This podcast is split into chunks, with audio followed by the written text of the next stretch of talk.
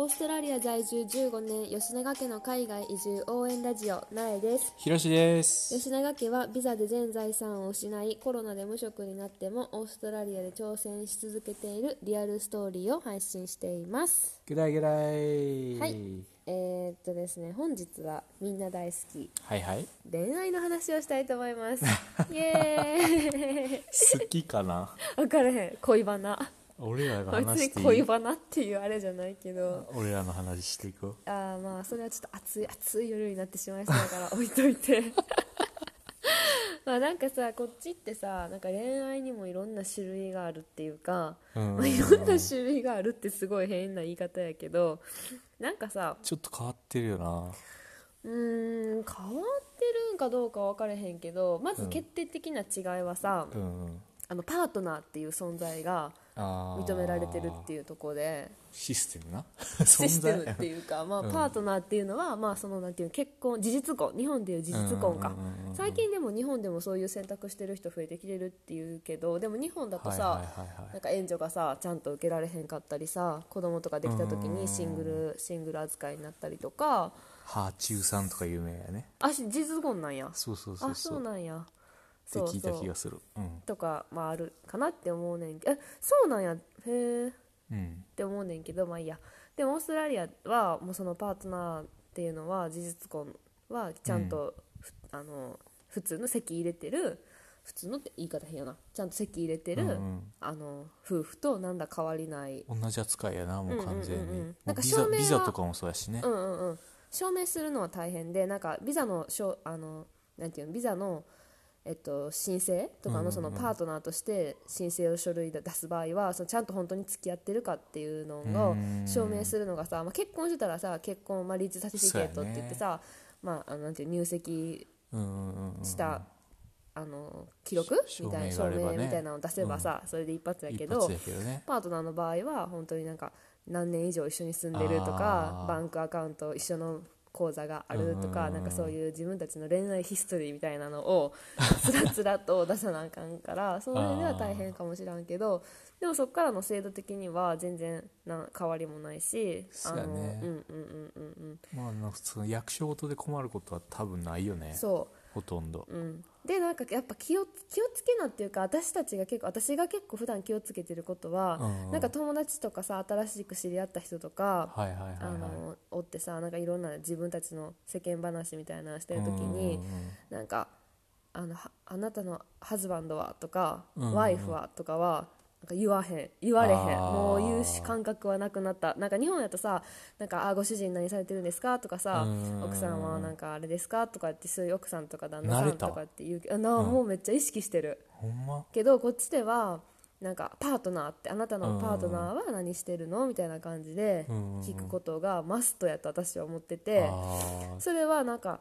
なんていうなんか事実婚の人たちもそうやん。その人たちももちろんさ、うん。マイパートナーはっていうけどさ、うん結構こっちはさそのセイムジェンダーのさカップルとかもあー同性愛の人めっちゃ多いもんな。うん、ゲイの人とかレズビアンの人とか、いろんな性の人で子供を持ってる人とかもさもちろん多いからそういう人たちにもさそっかそういう人がいるからそうそう。そうやね。もし一人でねいはったら分かれへんもんな、うんうんうんうん。うんパートナーが同性なのか異性なのかとかもな、うんうんうんうんだからあそっかそういう意味でうん Your wife とかうん。Your husband とかは言えへんってことか。っていうのが結構浸透してるっていうか。やね。日本に比べたらだいぶ進んでるよねそういったそういうと面では。こだよなそうやな。でもなんかそれで、あのまあそういう人たちはでもパートナーやんな、うん。だからなんか結婚してるまあ私たち籍入れてるから旦那さん、奥さんやけどその人たちにパートナーっていうのは全然失礼じゃないっていうか、なんか結婚してる人に対してパートナーって言っても、まあ、パートナーやんだってひろし君は私のやけど、なんか割とその結婚してない人からしたら、うん。うんなんかワイフとかハズバンドとかっていう風にくくってしまうのが結構なんか嫌に感じるな人が嫌に感じるっていうかそういうレッテルを貼られたくないんかなってうん。なんとなくやけどなんかだってさもし結婚してない人に知らんくってよなんか、うん。まあ明らかにこのママとパパがいて、はいはいはい。ああのワイフの人は何してるなんか名前なんていうのとかって言ってもさ、あ僕のパートナーはねとか言ってさ言い換えたりしはるやんわざわざななんなんなんやろなあのこだわり。分かれへん。なんかさいや前さ、うん。知り合いに聞いたことあるやん。その、うんうんうん。うん俺らの知り合いでその事実婚の人がおって、うんうんうんうんでなんやろなんでその席を入れるか入れ入れへんかに結構こだわってはるからさ、なんで席は入れへんのって聞いた時に、うんうん。その人が言い張ったのは私たちはなんか政府に認められるために書面上で 証明さめされるために一緒にいるわけじゃないから別に席はうん。入れる必要ないみたいな。なんか政府に認められるために結婚するんじゃないみたいな感じで言ってはっていやあそういう考えあるんやと思って。でもさそれとさいや私たちパートナーやからみたいなあさ言うのってさ子供もいたらさママパパって言うしさ、なあ。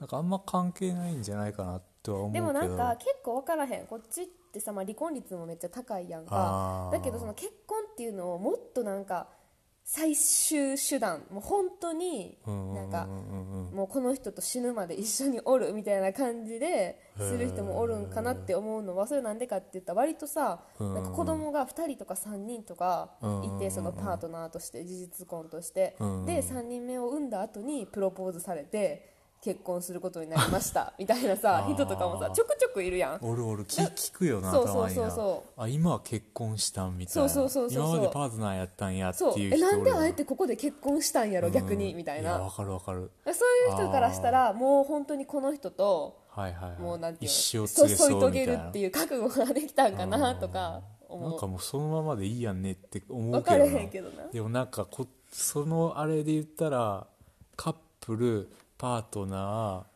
結婚みたいな感じなんかな。なんかな？まあだってさそのオーストラリアはさそのセームカップセームあセックスうんうん。セームセックスカップルのさ、うん。パートナーは認められてるけどさ、うん。結婚はさえ認められてないよな？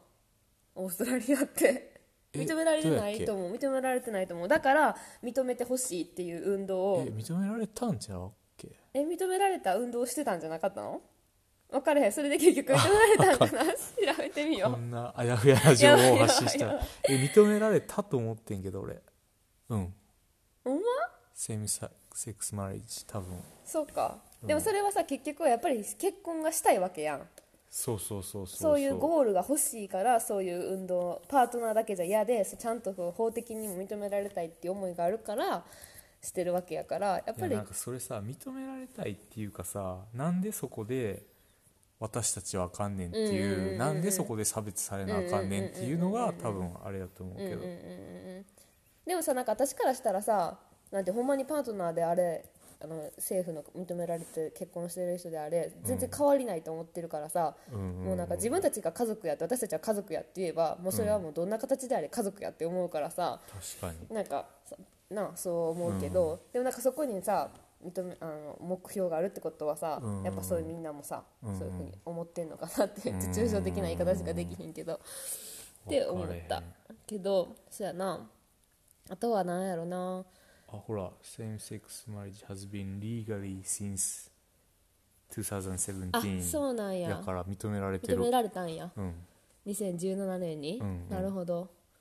すいませんややこしいこと言った2017年に認められてるんか。そういか。やでもなんかもうさそういうところもちゃうし、うんうん、だから結局さそのさあのさっき言ってたあのパートナーでうんうん。生活してた私たちの知り合いの人たちうんうんうんもうん。その人たちはあの国際結カップルやってうんうんうんで日本に帰るっていう選択をしはってんけどそうあー日本そうやね。に帰るにはそのあの男のパートナーの人の方にビザがいるやん、うん日本でそういうビザを取ると思うと絶対結婚してないと配偶者ビザっていうのがもらわれへんくってだから多分結局籍入れたんだと思あうねそうなんや。でも日本でしか入れてないってことやんな。あそうそうそう。ん。そう。うん。いやなんか全然ちゃうよな。その、ううん。その結婚とかパートナーの時点でも違うし、その付き合うとかいうどうのこうののところもなんかちょっと違うやん、日本と、うんうんうん。分からん最近の日本の恋愛事情も分からへんじゃん私たちがめっちゃさ恋愛マスターなわけでも全くないからさ。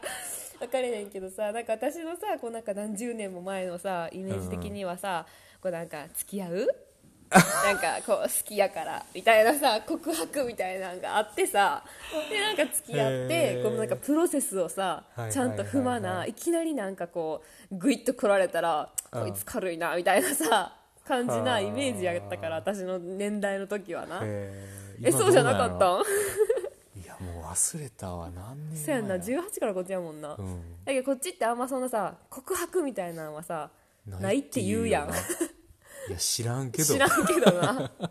いや実際どうなんて教えてほしいわ。なんかさそのデイデートを重ねて重ねて、その流れでもうなんかいつも一緒にいて、なんか「Are we together?」みたいな、私たち付き合ってんの?」みたいな感じで、なんか確認するみたいな感じらしいな、いや知らん。でなんか「I love you」がめっちゃ重いらしいでなんかさこっちの人めっちゃ乱用してるように聞こえるけどけさどそのあの異性にデーティング対してはに対してはってことや「ん I な love you」って言っちゃったらもうなんかも言ってもうたみたいな。うもうそうそうらしいで うーん。っていうよね、うん。はい。じゃあそんな感じで 全然なんかまとまりもないまとまりしまった。今日はでもそういう国際恋愛事情っていう、まあ、国際恋愛事情っていうかオーストラリアの恋愛事情みたいなそういうのの、まあ、ちょっと日本と違いますよっていう、うんうんうんうん。話でした。